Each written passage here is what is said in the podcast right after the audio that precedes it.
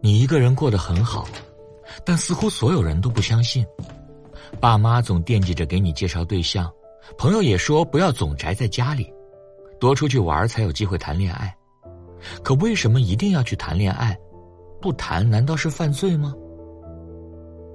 你和女朋友感情很好，但是当她问你打算什么时候结婚的时候，你退缩了。你想起了童年父母的争吵打骂，你怀疑自己真的有能力能够经营好一个家庭吗？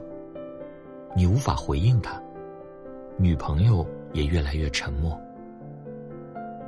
你最好的朋友有了小孩后，你发现他变得越来越陌生，身材走形，满脸疲惫。